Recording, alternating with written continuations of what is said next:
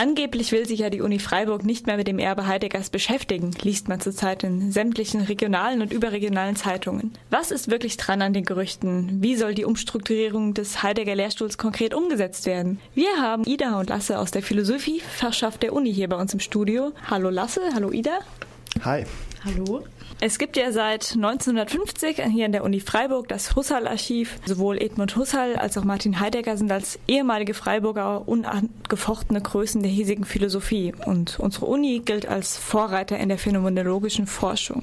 Nun soll sich der Schwerpunkt der Professur zur Neuzeit und Moderne von der eher klassischen hin zur analytischen Logik und Sprachphilosophie umwandeln. Was bedeutet das konkret für die Lehre und Forschung bei uns an der Uni? Nach unseren äh, Informationen ist es nicht so drastisch, wie es äh, ausgedrückt wurde gerne. Also, dass da irgendwie eine 180-Grad-Wende stattfinden würde, dass Heideggers Erbe irgendwie mit Füßen getreten wird oder so. Diese Bedenken äh, gab es auch natürlich von unserer Seite, aber die wurden mittlerweile in Gesprächen mit der Geschäftsführung beispielsweise des Philosophischen philosophischen Seminars mittlerweile ausgeräumt. Alle haben gedacht, nachdem Sprachphilosophie äh, genannt wurde, dass damit gemeint ist angelsächsische Sprachanalyse, also wie es aktuell in Amerika betrieben wird. Von Seiten der Uni wurde uns versichert, dass es in diese Richtung nicht geht, sondern sich eher auf klassische Logik konzentrieren wird. Also wir reden da eher von Schleiermacher, von Hegels äh, Logik beispielsweise und äh, nicht moderne Sprachanalyse. Aber es ist ja schon auch ein komischer Zufall, dass diese Umstände Umstrukturierung zeitlich ausgerechnet mit der Veröffentlichung der neuen schwarzen Hefte von Heidegger zusammenfällt. Professor Günther Fiegal, momentaner Inhaber des Heidegger Lehrstuhls, der wohl auch die schwarzen Hefte schon vorab zu lesen bekam, soll ja in einem Interview mit der Badischen Zeitung vereinfacht dargestellt gesagt haben, dass ihm jetzt erst aufgefallen sei, was für Nazi Heidegger ja eigentlich war und der deswegen seine Professur sowie den Vorsitz der Heidegger Gesellschaft abgibt. Er spricht sogar vom Ende des Heideggerianertums.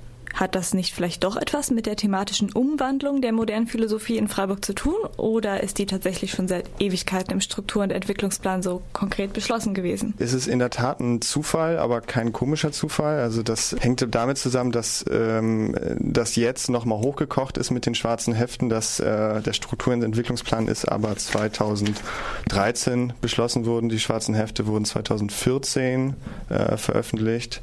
Also ähm, will man das gerne medial medial jetzt als großen Zusammenhang sehen, aber aus unserer Sicht ist es keiner tatsächlich.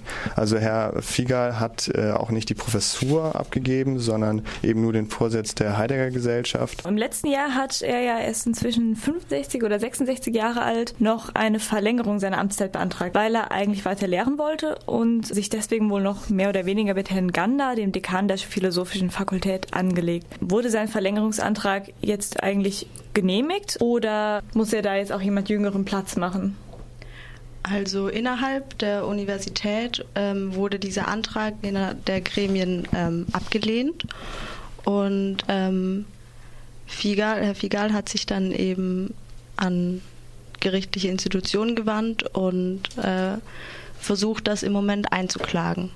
Und das Urteil, das Gerichtsurteil steht aber noch aus. Dementsprechend kann man noch nichts dazu sagen, ob diese Dienstzeitverlängerung genehmigt werden wird oder nicht, ob Figal noch weiter lehren wird oder nicht. Was hofft ihr? Wir sprechen ja für alle Studierende und das ist, glaube ich, äh, ganz unterschiedlich. Ja. Okay, dann gehen die Meinungen da wohl auseinander.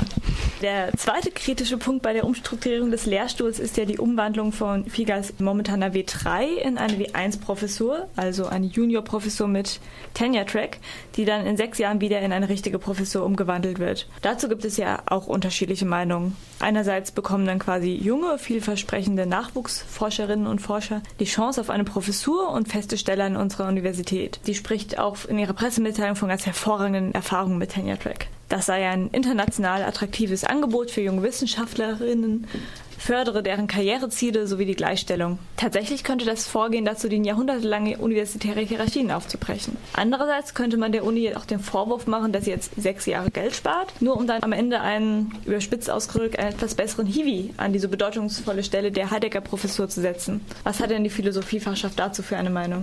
Dieses Junior-Professorenprogramm, das ist eigentlich politisch gewollt, äh, unter Rot-Grün ins Leben gerufen worden. Und diese Juniorprofessoren haben dann die Möglichkeit, den, also uns wurde die Zahl genannt, zehnfachen Betrag einzuwerben an Geldern, als das beispielsweise in der ordentlichen Professur äh, möglich wäre. Und ähm, mittlerweile ist der mediale Druck ja so groß, äh, geworden, dass diese neue äh, W1-Professur so gut ausgestattet werden wird. Ähm, die Rede war davon ähm, bis zu zwei Mitarbeiterstellen und einer halben Sekretariatstelle. Das ist für eine Juniorprofessur schon sehr viel. Also ich glaube nicht, dass da äh, mittlerweile irgendwie damit Geld gespart werden könnte. Und es geht um, um diese ersten sechs Jahre. Und über die ersten sechs Jahre ist die Finanzierung auf jeden Fall gesichert über diesen äh, Hochschulpark 2020. Ja, es war uns wichtig, dass nicht dass, äh, die Qualität der Lehre und der Forschung sinkt. Die Junior Professoren und Professorinnen werden nach sechs Jahren auch nicht einfach so übernommen, sondern werden äh, auf ihre Leistung hin geprüft. Warum Juniorprofessur? Das, äh, ich hatte es eben schon mal angedeutet, das ist eigentlich der Weg äh, der Uni, ähm, überhaupt an Gelder zu kommen. Also die Philosophie hat aktuell eine Überlast. Es gibt zu viele Studierende zu wenig, für zu ja. wenig Lehrende. Das Und ist, glaube ich, sogar ähm, in, keiner, in keinem anderen Fachbereich so extrem wie in der Philosophie, wenn ich ja, mich richtig erinnere. Das ist relativ extrem. Und ähm, weil das Land eben diese Juniorprofessoren so nach vorne pusht, äh, war das dann die naheliegendste Möglichkeit, an Gelder zu kommen. Hat die Uni sogar zwei Fliegen mit einer Klappe geschlagen? Wie seht ihr denn jetzt die Zukunft der Philosophie in Freiburg? Würdet ihr empfehlen, auch weiterhin in Freiburg Philosophie zu studieren? äh, ich, ich, denke, ähm, ist, äh, Freiburg ist deutlich mehr als Heidegger. Freiburg ist auch Heidegger, aber wir haben auch andere Schwerpunkte. Also wird natürlich immer, äh, jetzt vor allen Dingen in den Medien, immer auf Heidegger Bezug genommen, aber der deutsche Idealismus ist zum Beispiel sehr stark. Oder auch äh, die Mittelalter. Die Mittelalterphilosophie ist ziemlich breit vertreten. Ähm, ähm, also aus unserer Sicht hat, äh, hat Freiburg deutlich mehr zu bieten als nur Heidegger.